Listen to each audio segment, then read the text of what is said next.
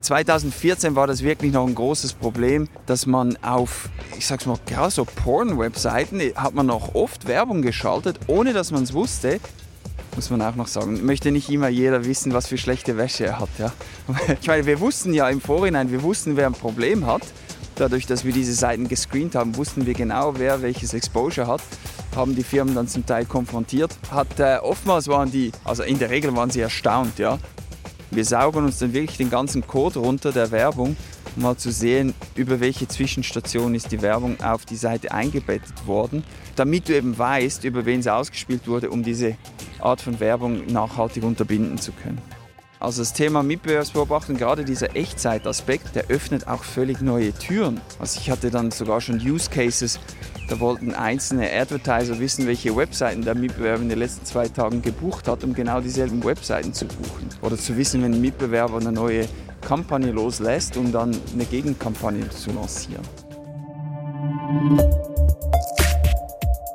Relevant.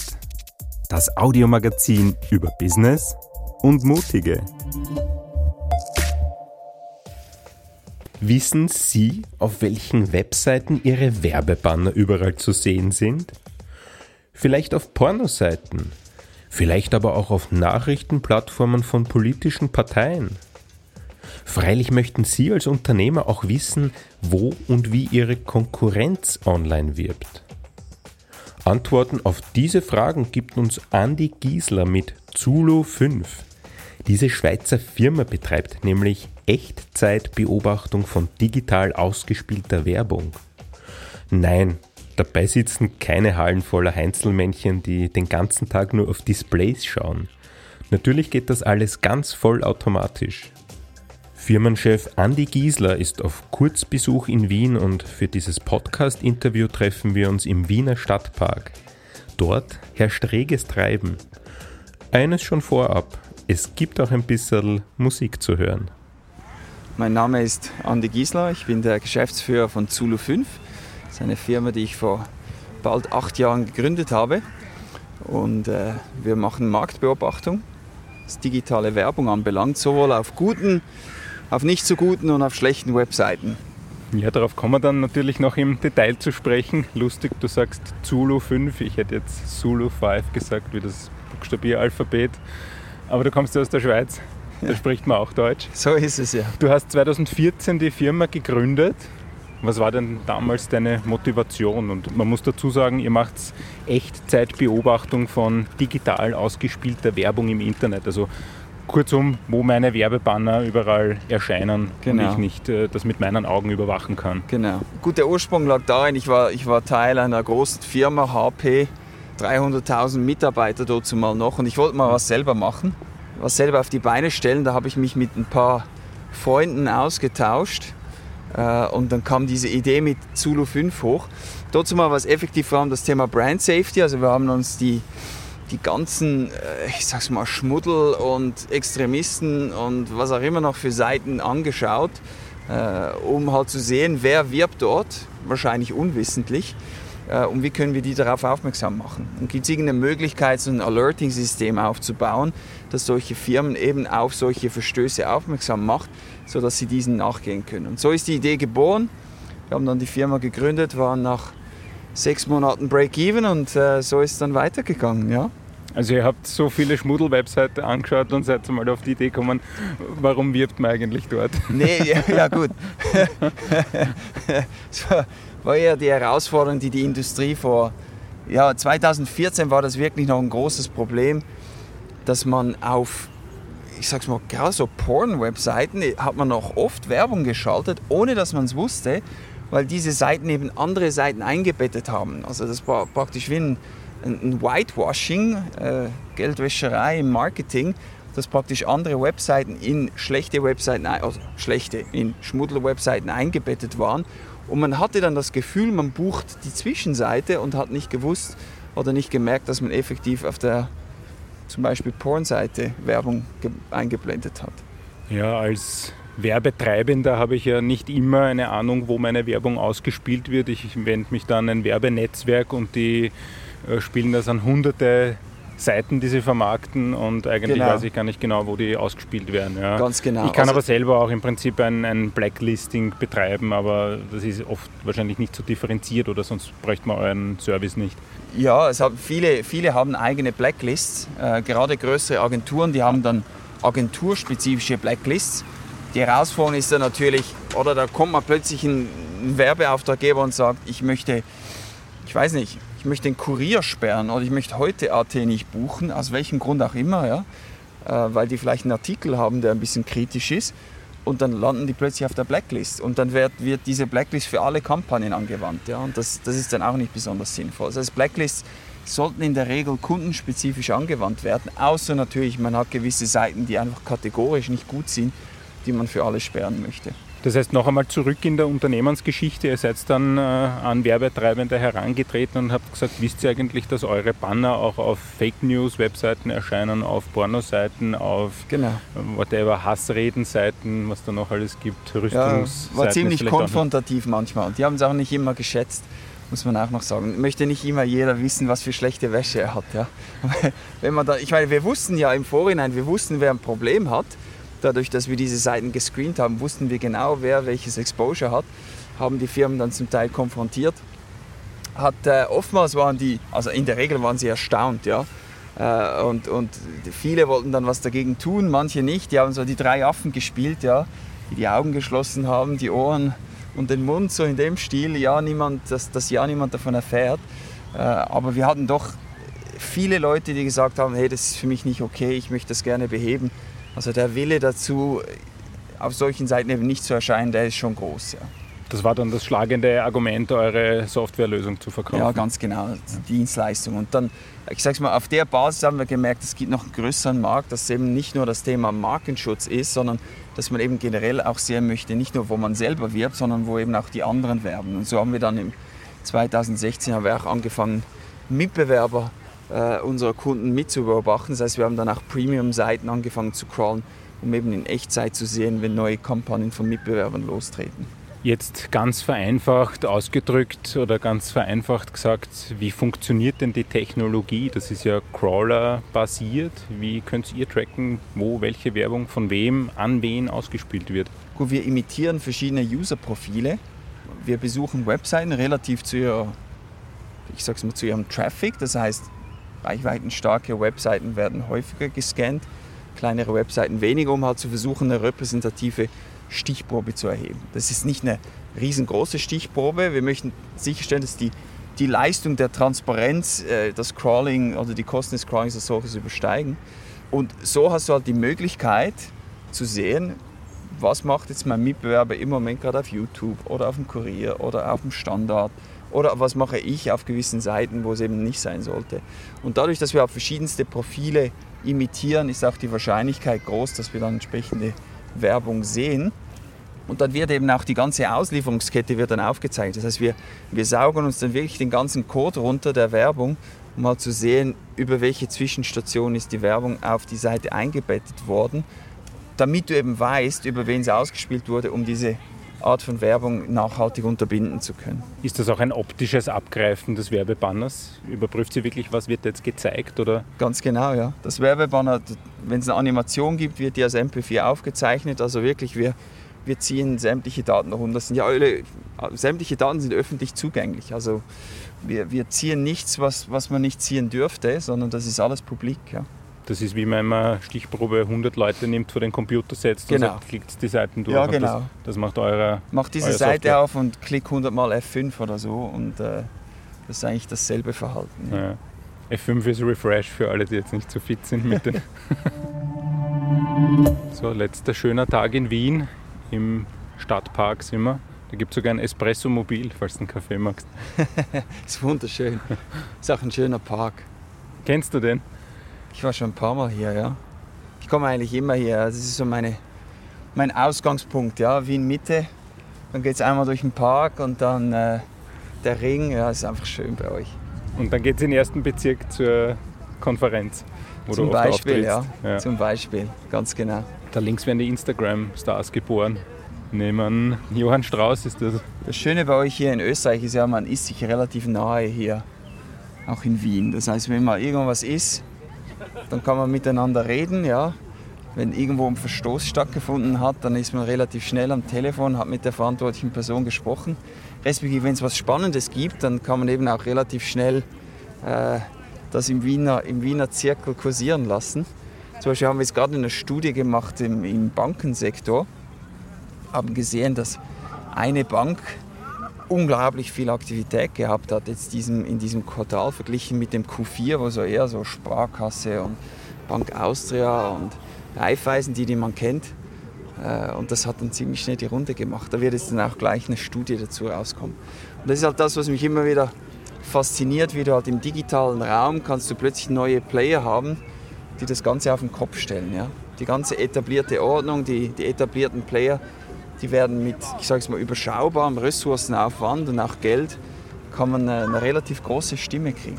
Ja, ihr macht ja immer wieder Erhebungen, wer quasi wie viel an Werbung ja, ausgibt. Ganz genau kannst du das nicht messen, aber sozusagen das Werbevolumen im genau. Vergleich zu Mitbewerbern. Ja. ja, genau. Und da sind wir auch schon beim zweiten Produkt, du hast das ja angesprochen, man kann ja bei euch nicht nur schauen, wo sollte meine Werbung nicht vorkommen, sondern wo wirbt denn die Konkurrenz und was machen die und welche äh, Plattformen bespielen die mit welchen Sujets? Ist das der Case, der mehr nachgefragt wird bei euch, oder?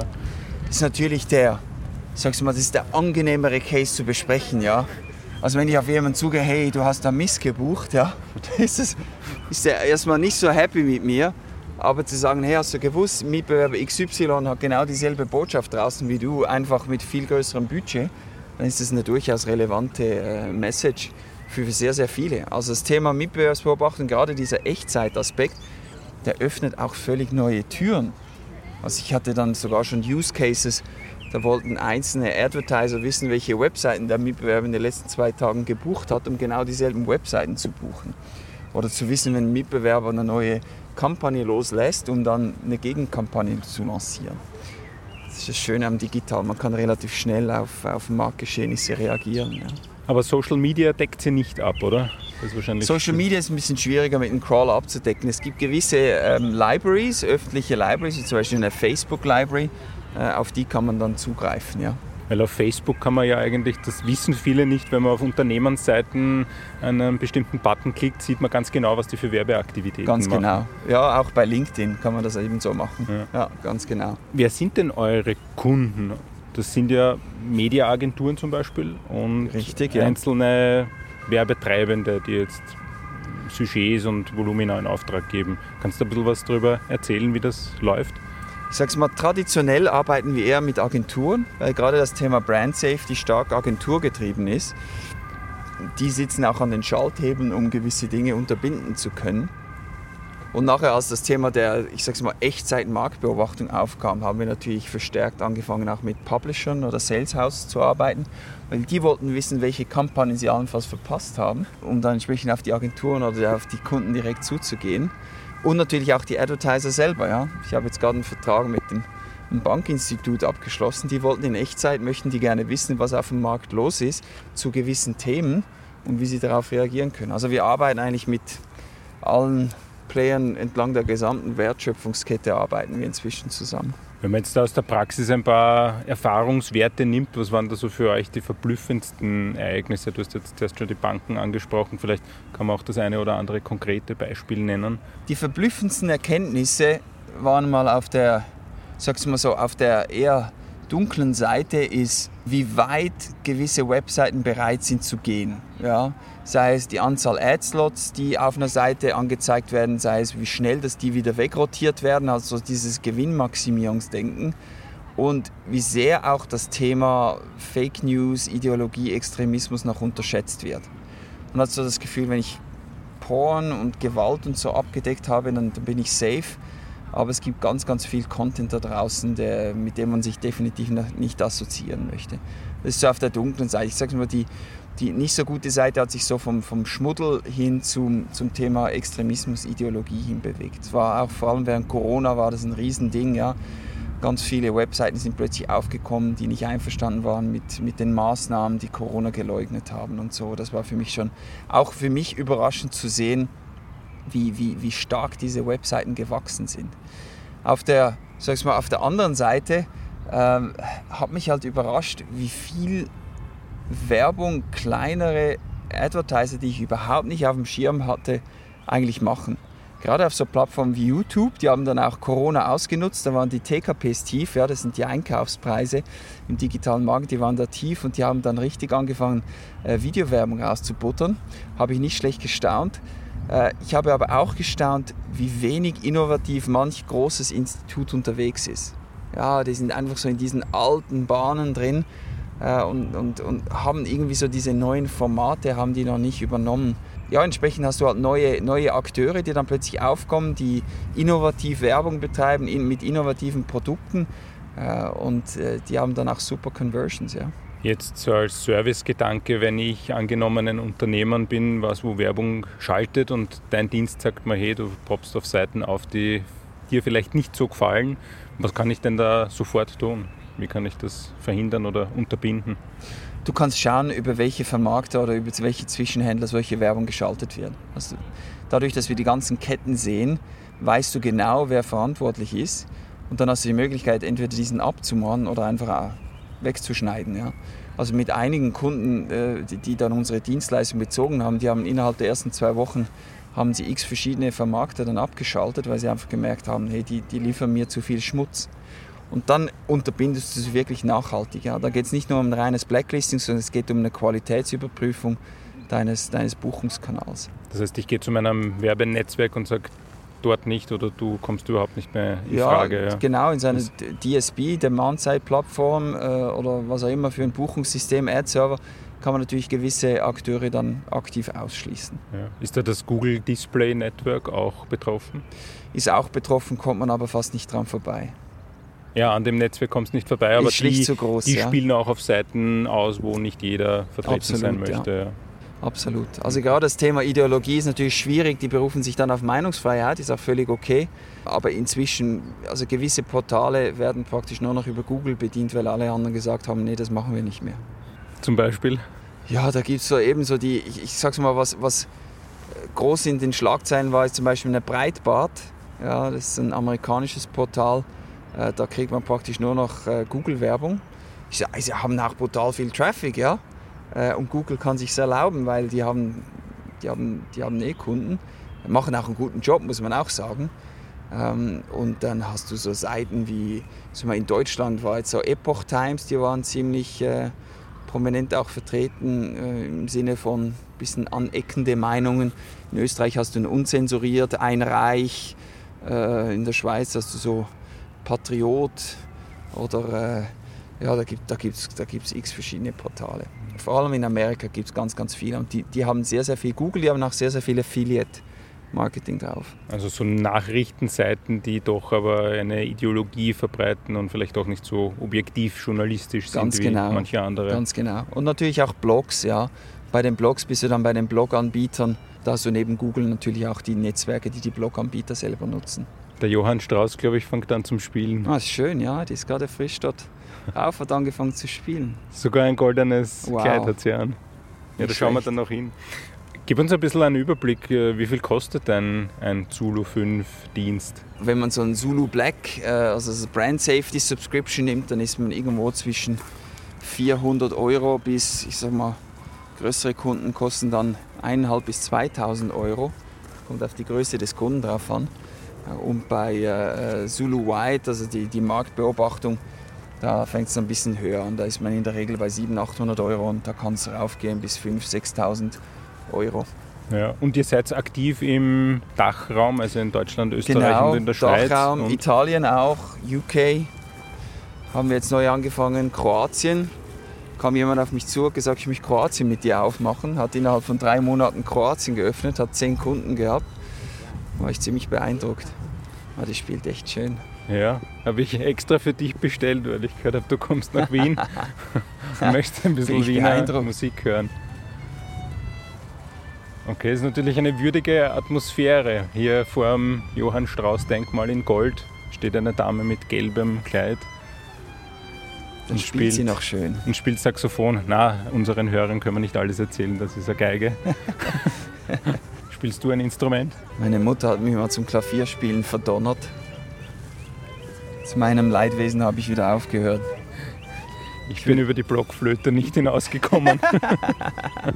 ja, stimmt, das habe ich auch nochmal gespielt. Kommen wir wieder zurück zum Thema. Gib uns bitte einen kurzen Überblick. Wie hat sich denn der digitale Werbemarkt so in den letzten Jahren entwickelt? Ganz speziell natürlich auch wegen Corona, aber welche Entwicklungen gab es davor? Also das Volumen wächst ja. Aber was hast du da noch beobachtet?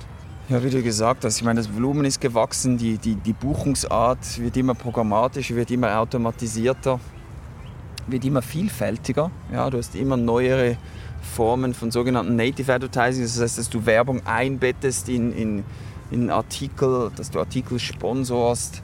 Äh, man versucht Werbung so, ich sag's mal, so angenehm wie möglich zu gestalten. Ja? Daneben hast du natürlich immer neuere digitale Kanäle, also das Thema Connected TV, CTV, äh, TV wird digital, Streaming hat enorm zugenommen, du hast äh, Streaming-Libraries, wo du jetzt auch eben Video-Ads siehst, also digital ist ganz klar die Zukunft, ja, in, in, jeglich, in jeglicher Hinsicht. Und das ist ja auch schön, also es, sag mal, es wird auch immer komplexer. Komplexität öffnet natürlich auch die Türen für gewissen Betrugsanteil, mit dem die Industrie immer wieder zu kämpfen hat. Aber da, da sind eigentlich große Bemühungen im Gange, um, um das auch zu, zu unterbinden. Wenn du sagst, es wird immer wichtiger, auch Native Advertising zu betreiben, kann man im Umkehrschluss sagen, dass programmatisch ausgespielte Werbung dann weniger wichtig wird oder einen, einen kleineren Anteil haben wird? Wird zunehmen. Programmatisch wird ganz klar zunehmen. Auch in Österreich. Ich meine, ihr seid das Land, äh, mit, zumindest das ich kenne, mit dem größten äh, IO-Anteil, wo direkt gebucht wird. Ja. Ist ja auch schön, da ist Vertrauen da, da weiß man auch, wo die Werbung hingeht. Aber auch hier wird der programmatische Anteil wird, wird zunehmen, mit all, seinen, mit all seinen Vor- und Nachteilen, die halt damit einherkommen. Was hast du gesagt, IO? Also direkt Insertion Order, ja genau, okay. okay. eine Direktbuchung. Ja. Also dass praktisch einen direkten Deal hat mit einem Publisher und man sagt, ich, ich, möchte eine Werbung buchen, kostet so viel und es wird garantiert so und so viel ausgespielt. Da weiß man natürlich auch, wo die Werbung dann landet. Und das ist auch, ich sage es mal, das ist insofern auch eine Chance, als dass äh, oder die, die ganze Geschichte mit, mit diesem Cookie-less Future, dass die Cookies aufhören, gibt natürlich neue Möglichkeiten für Publisher, zu sagen, hey, jetzt habe ich wieder eine Chance, eigentlich genau mit diesen Direktbuchungen zu sagen, du kannst bei mir kontextuell relevante Werbung buchen.